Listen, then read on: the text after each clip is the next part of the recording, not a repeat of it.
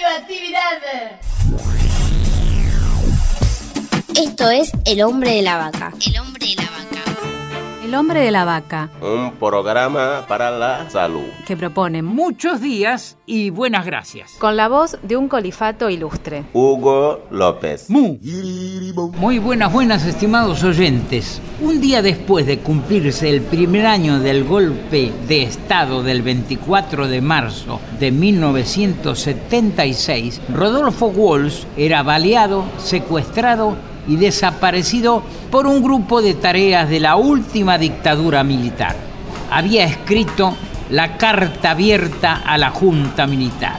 Hoy, al cumplirse 39 años del golpe de Estado cívico-militar, queremos recordarlo y con su testimonio a una generación entera que supo unir compromiso y acción con optimismo y rebeldía.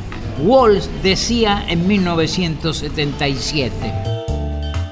En la política económica de su gobierno debe buscarse no solo la explicación de sus crímenes, sino una atrocidad mayor que castiga a millones de seres humanos con la miseria planificada. En un año han reducido ustedes el salario real de los trabajadores al 40%, disminuido su participación en el ingreso nacional al 30%, elevado de 6 a 18 horas la jornada de labor que necesita un obrero para pagar la canasta familiar resucitando así formas de trabajo forzado que no persisten ni en los últimos reductos coloniales, congelando salarios a culatazo mientras los precios suben en las puntas de las bayonetas, aboliendo toda forma de reclamación colectiva, prohibiendo asambleas y comisiones internas alargando horarios, elevando la desocupación al récord del 9%, prometiendo aumentarla con 300.000 nuevos despidos. Han retrotraído las relaciones de producción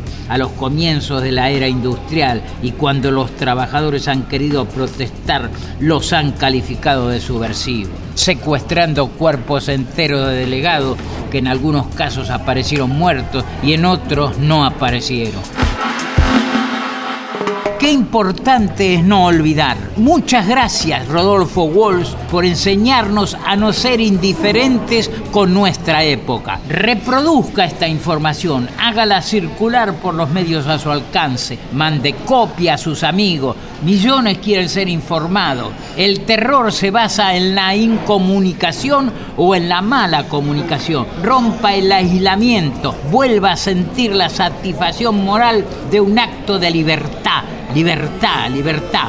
Hasta la semana que viene, no me dejen solo y nunca más. Esto fue El hombre de la vaca. Por la aplicación de la ley de salud mental. Una producción de Cooperativa La Vaca. www.lavaca.org. ¡Mu!